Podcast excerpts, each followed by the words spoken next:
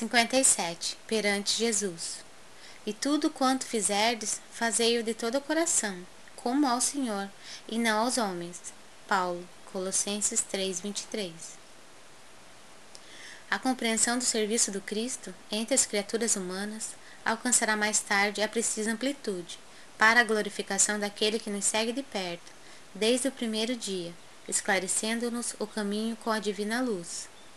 Se cada homem culto indagasse de si mesmo quanto ao fundamento essencial de suas atividades na terra, encontraria sempre, no santuário interior, vastos horizontes para ilações de valor infinito.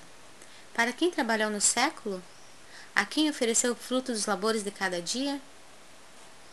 Não desejamos menoscabar a posição respeitável das pátrias, das organizações, da família e da personalidade. Todavia, não podemos desconhecer-lhes a expressão de relatividade no tempo. No transcurso dos anos, as fronteiras se modificam, as leis evolucionam, o grupo doméstico se renova e o homem se eleva para destinos sempre mais altos.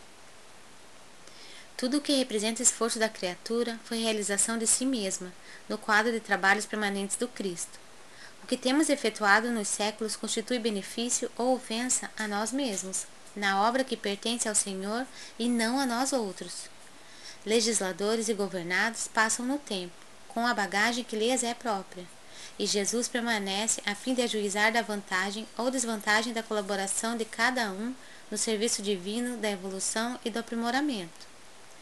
Administração e obediência, responsabilidades de traçar e seguir, são apenas subdivisões da mordomia conferida pelo Senhor aos tutelados.